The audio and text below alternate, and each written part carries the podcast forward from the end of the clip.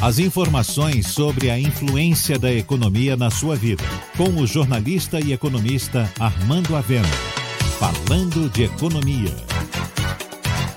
O isolamento social é fundamental para enfrentar o coronavírus e vai reduzir fortemente a atividade econômica. Mas é preciso lembrar que a pandemia não parou, nem vai parar a economia como um todo. O capitalismo é um sistema tão diversificado que embora o desastre que atinge toda a economia crie uma crise sem precedentes em determinados setores, em outros surgem enormes oportunidades. Nesse momento, por exemplo, estão trabalhando a todo vapor os setores relacionados com produtos de limpezas, alimentos, serviços de saúde, centros de distribuição e todos aqueles segmentos que foram capazes de transplantar seu negócio para uma plataforma digital e assim continuar atendendo ao público.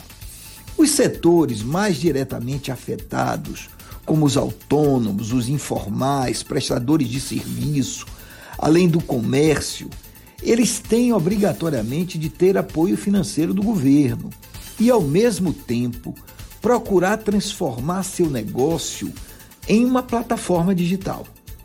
É verdade que alguns setores da economia estão numa paradeira total e é difícil saber como vão sobreviver empresas ligadas ao comércio físico, às atividades de turismo, bares e restaurantes, entretenimento, segmento imobiliário, construção civil e tantos outros.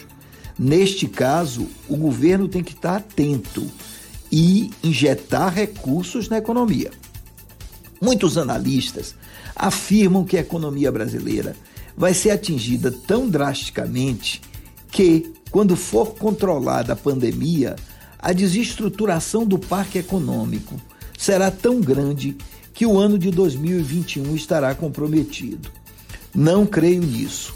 E a história diz o contrário.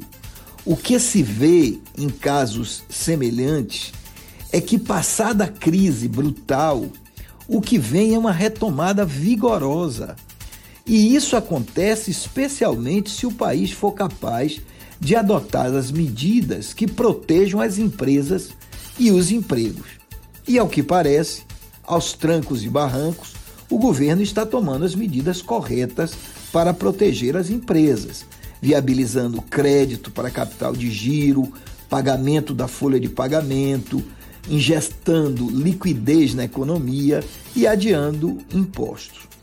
E por outro lado, não vamos esquecer que a economia mundial não para em bloco e que enquanto alguns países entram em colapso, outros já estão se recuperando e começam a comprar. É o caso da China, que já retomou cerca de 90% de sua produção industrial e já está novamente comprando commodities. Em resumo, a pandemia não vai destruir totalmente a saúde do Brasil e tampouco vai destruir a economia inteira, embora tanto uma quanto a outra vá passar um mau bocado. Você ouviu Falando de Economia, com o jornalista e economista Armando Avena.